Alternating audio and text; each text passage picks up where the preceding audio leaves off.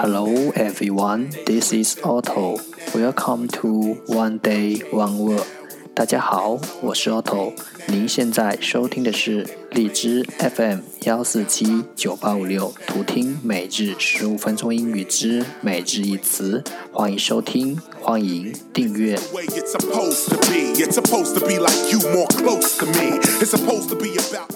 微信公众号 Otto Everyday O T T O E V E R Y D A Y，请添加，让学习英语融入生活，在途中遇见未知的自己。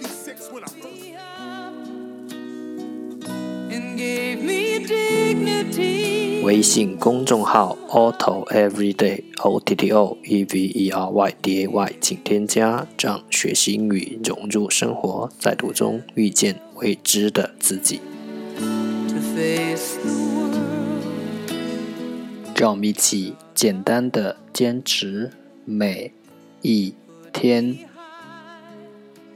Day three hundred and fifteen. Today's word is 今天的单词是 reckless reckless r e c k l e s s reckless 形容词不顾虑的。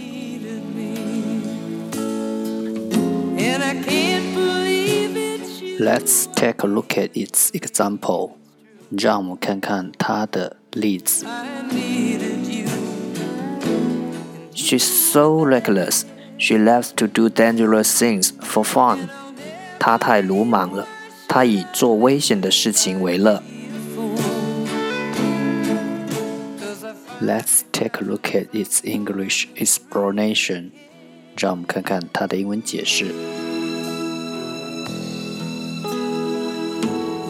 not showing proper concern about the possible bad results of your actions，显得不适当的考虑，not showing proper concern，你的行为，your actions，可能的坏结果，the possible bad results，显得不适当的考虑你行为可能的坏结果。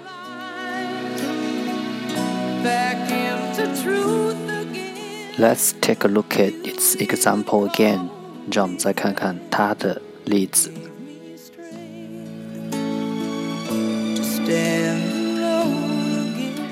She's so reckless.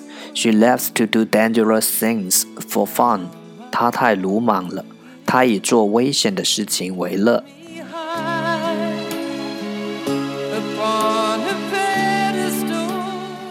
Reckless, reckless.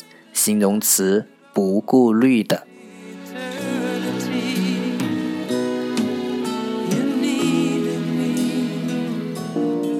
That's all for today。这就是今天的每日一词。如果你喜欢我们的节目，请为我和那些愿意坚持的人点赞。